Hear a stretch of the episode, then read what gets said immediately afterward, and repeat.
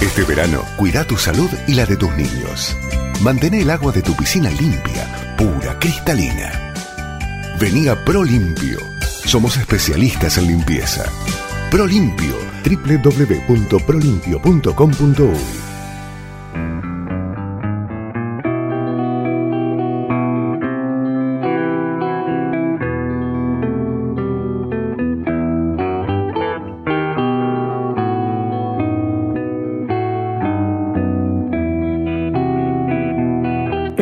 la primera parte del capítulo sobre orientalidad de ¿Qué historia con la historia? aquí en 1011 Podcast, analizábamos junto a los hechos que dieron origen al éxodo el sentir de los habitantes de la banda oriental.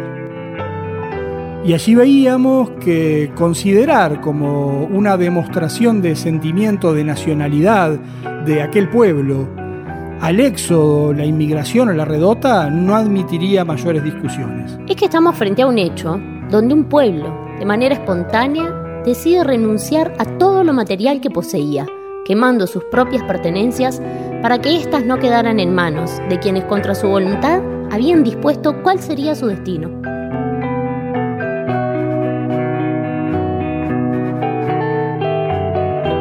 Un pueblo que siguiendo a quien días antes había nombrado su jefe, lo termina conduciendo y aprobando su razonamiento, que aceptar las condiciones impuestas implicaba permanecer esclavo.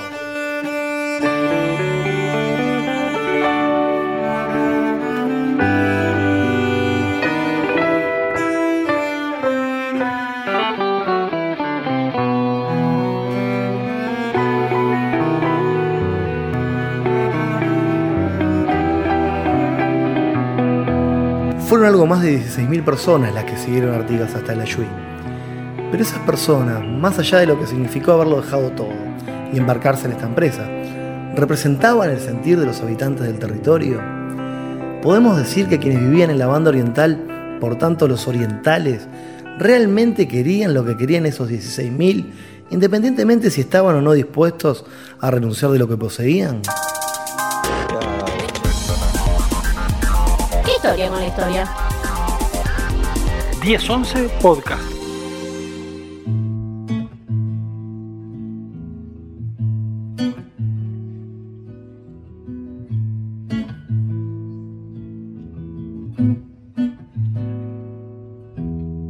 Para intentar conocer y entender mejor lo que significó y significa la orientalidad, vamos a retrotraernos aún más en el tiempo y comenzar con los primeros apuntes europeos sobre nuestro territorio, apoyándonos además en el libro del antropólogo y escritor sanducero Daniel Vidart, ¿Quiénes somos? ¿Cómo somos? ¿Dónde estamos?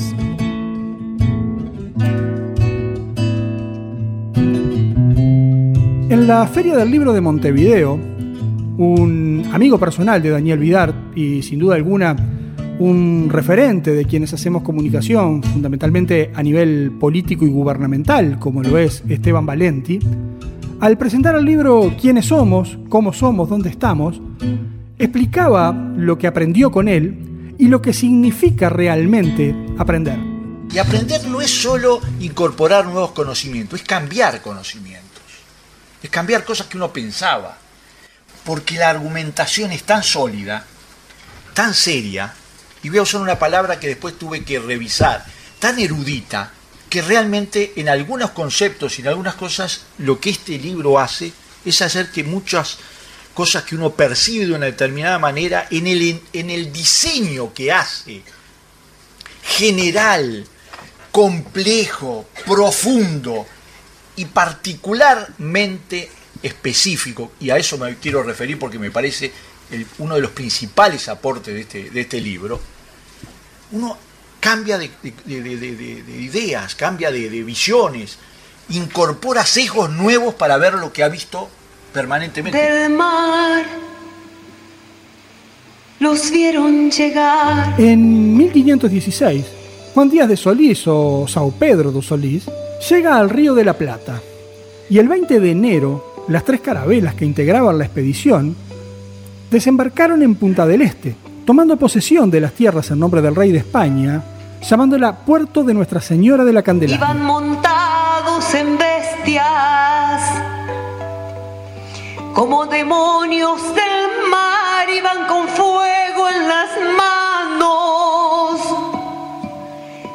cubiertos de metal. Solís navega por el río de la Plata, llegando hasta Colonia, en lo que hoy es conocido como Punta Gorda, entre Nueva Palmira y Carmelo. Al ver indígenas en la costa, Solís desciende con un pequeño grupo de navegantes, los que son atacados y matados por los indígenas. La narración de los marinos que estaban a bordo indica que los indígenas asaron y comieron a Solís y su grupo, pero esta versión es discutida por un sinnúmero de historiadores, ya que la antropofagia no era una práctica de los indígenas de esta tierra. ¿Pero quiénes eran los indígenas de esta tierra? Los verdaderos dueños de este país, los ocupantes de este país, eran los minuanes. Y los charrúas ocupaban una pequeña porción de colonia, algo de los litorales, algo, y lo aclaro aquí para que no me miren con ojos extrañados. Habían pocos charrúas porque los charrúas eran nomádicos. Y su gran centro estaba en Santa Fe, donde estaba Cayastá, donde fueron reducidos, la Mesopotamia argentina, el norte de la provincia de Buenos Aires, si ustedes leen algún día a Schmidt del verán que Mendoza es sitiado por guaraníes, por querandíes y por charrúas.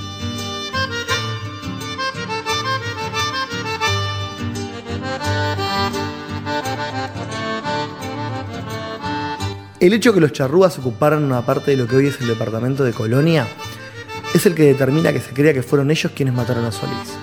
Pero todos los reportes posteriores a ese hecho, que hacen referencia a los charrúas, indican que estos no comían carne humana.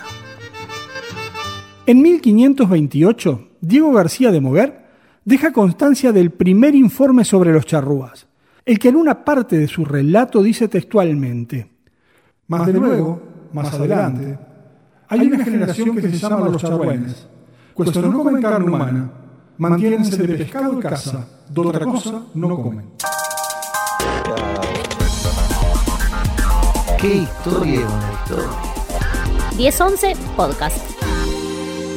164 años después de la llegada de Solís, lo que representa unas cuatro generaciones para la expectativa de vida de la época, los portugueses se instalan en la desembocadura del río Uruguay en el Plata y fundan la colonia del Sacramento.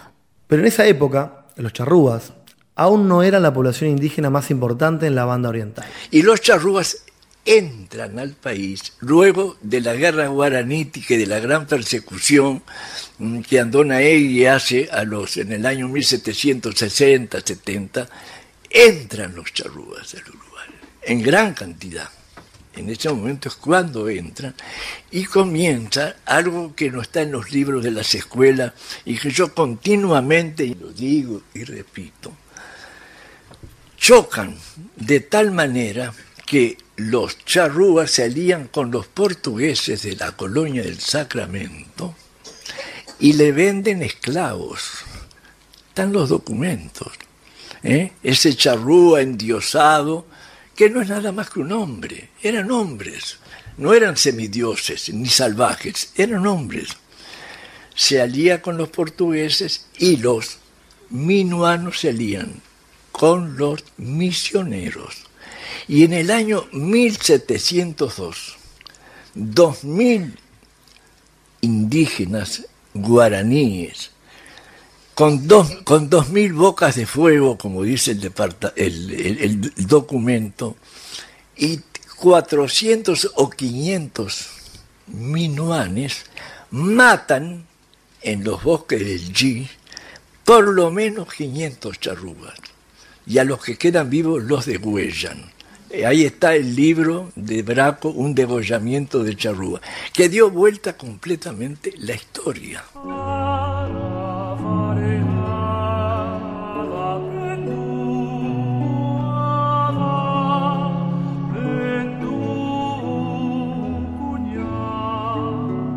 En el año 1767, el rey Carlos III ordenó la expulsión de los jesuitas del Reino de España y sus colonias. Hacía apenas 21 años que el Cabildo de Montevideo le había abierto la puerta a los jesuitas luego de varios años de negárselo. En 1746 la ciudad tenía unos 1.500 habitantes y algo más de 150 casas de barro y paja, junto a unas muy pocas de piedra y teja. Los jesuitas aplicaron en Montevideo la experiencia artesanal y manual adquirida en las misiones, siendo además los primeros educadores de la sociedad, enseñando lectura, escritura y aritmética, a preparar cal, ladrillos, a la confección y uso de arado de madera, instalando el primer molino harinero y un faro en el cerro para prevenir naufragios que se encendía con cebo de yegua. Las autoridades hispanas los consideraban caciques de la insurrección, por sostener la teoría política de que el poder devenía de Dios y que éste lo transmitía al pueblo bajo un sistema monárquico, donde si el monarca no se atenía a los derechos de los súbditos, devenía en tirano. Para la compañía de Jesús, el pueblo tenía el derecho de liberarse de la tiranía, y la liberación solía lograrse asesinando al tirano. No es extraño entonces que tanto el atentado de Luis XV en Francia en 1757 como el perpetrado en septiembre de 1758 al rey José de Portugal fueran atribuidos a la Orden de los Hijos de San Ignacio de Loyola.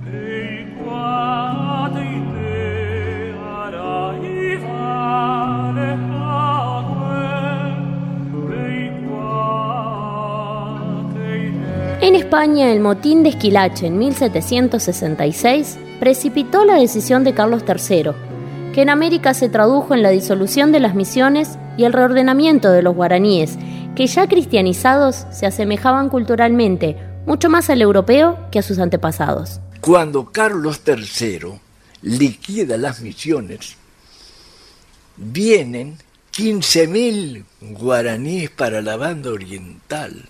Esos guaraníes cambian de nombre, ya venían eurotecnificados, venían cristianizados.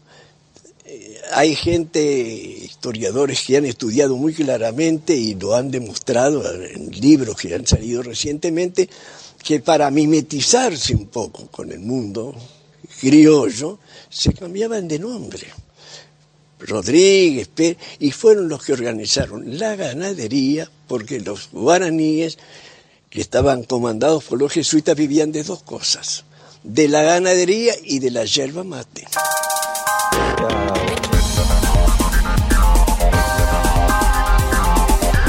1011 Podcast. 15.000 guaraníes hispanizados se sumaron al contingente oriental, gentilicio que ya se usaba para los habitantes de la banda norte del Río de la Plata. Entonces, Tamara Pereira, Alejandro Cano, ¿limitamos los orientales a los seguidores de Artigas? ¿O debemos incluir otras etnias, culturas y subculturas, otras clases sociales que formaban la sociedad de la época y que tenían tal vez visiones o intereses contrapuestos a aquellos orientales que siguieron Artigas. Antes que nada me gustaría definir un poco de dónde viene el orientales asociado a las personas de la banda oriental en realidad. Considerando a la banda como una forma de expresión y dar referencia y sentido en la orientación geográfica. Este término se refería a la ubicación de unos territorios respecto a las corrientes de agua, en este caso el río Uruguay y el río de la Plata. Se presenta esta expresión como banda oriental del Plata por primera vez en la capitulación de la corona a Juan de Sanabria en 1547. Otras formas de expresar o de indicar este territorio era la banda al norte del río de la Plata o justamente la banda al oriente del río Uruguay, si bien fue la última en tomar más fuerza. Tomando este dato que decís, Tamara, lo otro que me parece que es importante para tener en cuenta algunas de las características elementales de nuestra, nuestra ubicación geográfica y algo que después naturalmente termina moldeando nuestra manera de ser, es que teníamos esa condición, pero también éramos un territorio de marca, de marca entre dos imperios. Y, creo que eso es lo que va configurando un escenario geopolítico de mucha ida y venida y también una identidad propia pero también atravesado en simultáneo por esta circunstancia que no es menor, ser frontera de los dos imperios más poderosos del momento. Y bueno, toda esta etapa histórica que estamos analizando se da en el desbarranque de estos dos imperios. Uno, bueno, ambos totalmente invadidos, uno que muda su sede de Lisboa a Río de Janeiro y el otro que queda absolutamente desbaratado y sin rumbo, que es el español, que era nuestra metrópoli entonces. Alguien podría decir que si el término banda oriental viene utilizado tan pronto en el tiempo, ¿por qué no considerar a partir de ahí a todo aquel que desarrollara su vida en esa zona, en la banda oriental del río Uruguay, ¿por qué no llamarlo oriental? Pero en realidad vamos a ver que además de que esta nomenclatura es ajena a los a quienes habitaban esta zona, el concepto de oriental va tomando forma en torno a una corriente política, ciertas filosofías, ciertas aspiraciones en cuanto al desarrollo social de toda esta zona. No podemos limitar a los orientales simplemente a, quienes seguían Artigas, pero sí a ellos podemos considerarlos como quienes concretan el concepto con todas las características. Teniendo en cuenta esto que menciona Tamara, me parece importante volver un poco atrás sobre el concepto de orientalidad, eh, el origen mismo de eso, ¿no? Porque hay una épica que, se construye bastante después de los hechos, si se quiere, una conciencia que, se construye décadas después de sucedido toda este, esta etapa histórica que estamos analizando y revisitando con, con Tamara. También es la misma época histórica en la que se construye un prócer para el país, porque este era un país que cuando mirado para atrás a finales del siglo XIX no tenía un prócer propio y elegir alguno de los próceres era muy incómodo porque quedaba partidizado. En una situación política complicada y convulsa, era complicado elegir un prócer partidario. Y ahí surge o reflota según se quiera ver, el concepto tanto de orientalidad como teniendo como cuna estos eventos históricos, ¿no? El grito de Asensio, los sitios a Montevideo, la batalla de las piedras y la redota, y también Artigas como prócer nacional ya de un estado como Dios manda, si es que cabe la expresión.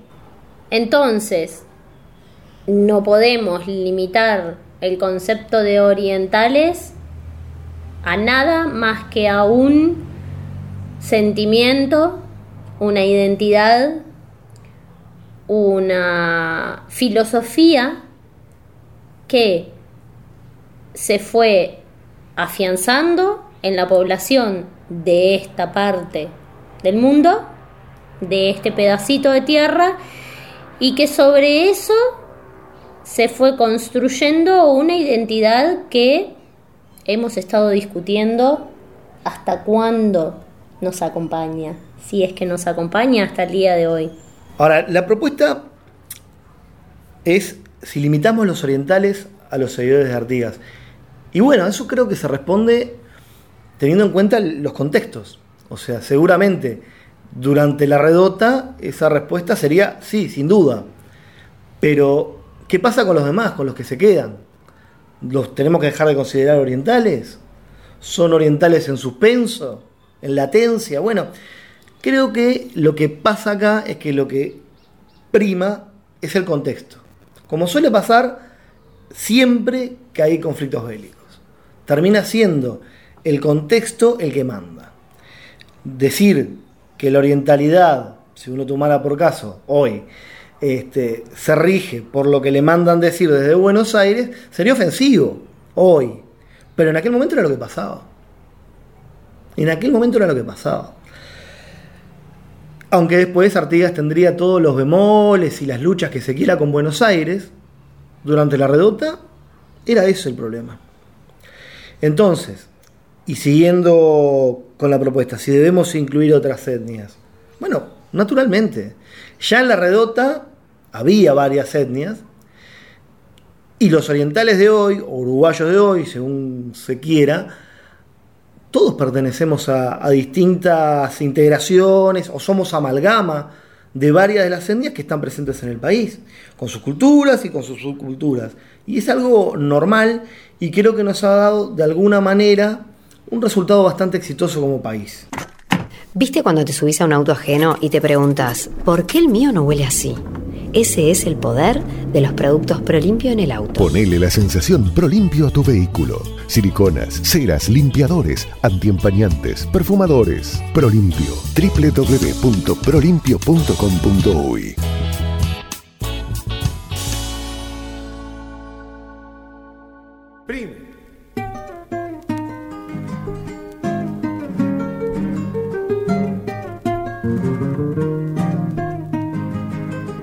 Más acá en el tiempo, en 1975, con motivo de festejarse los 150 años de la Declaratoria de la Independencia, el gobierno cívico-militar lo declaró Año de la Orientalidad.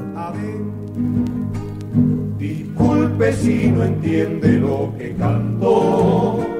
Tal vez hablamos lengua diferente. Bajo la idea de ponerle el hombro al Uruguay, se buscó referir a la época de la banda oriental con un discurso que destacaba la gesta independentista como un periodo de reafirmación de las raíces de la identidad. Este concepto caracterizaba la identidad de cada uruguayo y tenía como objetivo difundir y fortalecer lo que definía como las verdaderas tradiciones, enalteciendo la esencia nacional y protegerla de lo que se entendía era la contaminación de lo extranjero. Disculpe si no me entiende. Disculpe si no lo entiendo. Usted habla por boca de otra gente y yo, y yo soy solo el eco de mi pueblo. Usted habla por boca de otra gente y yo, y yo soy solo el eco de mi pueblo. La exaltación del patriotismo utilizó de manera indiscriminada los medios de comunicación y llevó a la realización de actividades en todo el país para conmemorar ese año, que incluyó la repatriación de los restos del coronel Lorenzo Latorre, figura que fue destacada con especial énfasis por la dictadura. Tamara Pereira, Alejandro Cano. Me quiero quedar con la figura del coronel Lorenzo Latorre para cerrar con él este capítulo sobre orientalidad y dejar desde él planteada la uruguayés. El hecho que la dictadura usara la idea de orientalidad para difundir una doctrina nacional única que realce los valores oficiales y censure cualquier versión que se aparte de esta, ¿le puede haber jugado en contra al ser oriental? Resulta un poco liviano pensar que es culpa de estas estrategias del gobierno militar de concretar ciertos conceptos el decir que la orientalidad eh, puede haber quedado debilitada, llamémosle. Considero que la orientalidad real, con su fuerza original, la podemos considerar en ese momento histórico, en el de la redota, Artigas, sus objetivos, sus seguidores y sus objetivos, las necesidades de ese grupo social, de esa sociedad, de esa cultura, de ese momento que estaba buscando más que nada en realidad. Entonces, vuelvo a decirlo, me parece un poco liviano y, no muy responsable achacarle la culpa a esas estrategias de un momento histórico completamente distinto. Estamos en el 1975 y una realidad país completamente distinta, donde habíamos recibido, habíamos recibido unas corrientes migratorias europeas muy particulares que habían hecho, hicieron mutar de una manera importante a la sociedad del Uruguay y esto hizo que cambiara la realidad, cambiara la carga cultural del Uruguay. Por lo tanto, yo creo que no, que si algo sucedió fue una evolución natural de un Estado que pasó de estar en proceso de constitución a constituirse y a vincularse con el exterior, con las otras naciones, de una manera completamente diferente. Yo identifico el oriental con, la patria vieja, con lo que generó la colonia socialmente y, políticamente, y con el hecho de ser, como decíamos antes, un territorio de frontera entre los imperios más poderosos de la tierra de entonces. Ahora, lo oriental es ese sentimiento, ese amor al terruño, este, pero también es un proyecto que al fin y al cabo no, no prevaleció, con lo cual la idea pudo haber quedado rondando, pero sin haberse materializado de manera exitosa nunca. Y lo uruguayo lo asocio más a- al periodo posterior, a la consolidación del Estado Nacional. A los que vinieron y a la mezcla de los que vinieron con los que estaban y con la mezcla de aquellos que también trajeron. En ese marco de análisis de lo que es lo oriental y que es lo uruguayo, eh, me parece que la torre hay que juzgarlos, como siempre y como decía en algún capítulo anterior, eh, con las particularidades de la época, ¿no? Y en ese contexto era un tipo de avanzada. Naturalmente se me dirá que tenía este, una, una característica autoritaria y es innegable, pero en lo social y en lo económico es evidente que pugnó por avances. Este, la, unión del Estado y la centralización del mismo para la conformación del Estado moderno del Uruguay fue un capítulo que no se puede dejar de tener en cuenta. Entonces la torre se vuelve de esa manera necesario, imprescindible, te diría. Todo esto termina de, de- de manifestarse o termina de tener resultados claros cuando en 1904, ya con la torre hace tiempo alejado del poder y exiliado en Buenos Aires, eh, deja de haber levantamientos armados en el Uruguay. Ya ahí, con otro presidente constitucional, tendremos paz institucional, unión territorial y leyes de avanzada. O sea, habremos llegado al Estado moderno del Uruguay, o al nacimiento del Estado moderno del Uruguay. Y con eso creo que también el gentilicio y las modificaciones sociales imprescindibles para ser uruguayo. La verificación de que claramente hoy somos uruguayos y no orientales, por más que es válido sentirse oriental, no es la negación una cosa de la otra, es que no andamos por el mundo diciendo somos orientales o acá juega la selección oriental. Acá juega Uruguay y nosotros somos uruguayos. Y nuestro pasaporte dice uruguayos. Creo que eso marca el cambio de época y cuál es nuestro gentilicio. Insisto, esto no es negación de lo oriental. Perfectamente puede sentirse las dos cosas, pero entendiendo que una cosa responde a una etapa histórica y a un proyecto, como decía, quedó inconcluso o directamente fracasó, y lo otro es lo que tenemos hoy. Por último, y para responder y redondear la pregunta, creo que la gran diferencia entre el proceso militar que tuvimos en el Uruguay en los 70 y en los 80 del siglo pasado y la torre era algo que mencionaba previamente. La torre era un tipo de avanzada para la época y creo que nadie se animaría a decir que la última dictadura militar en Uruguay fue avanzada.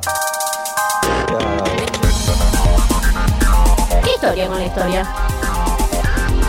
1011 Podcast.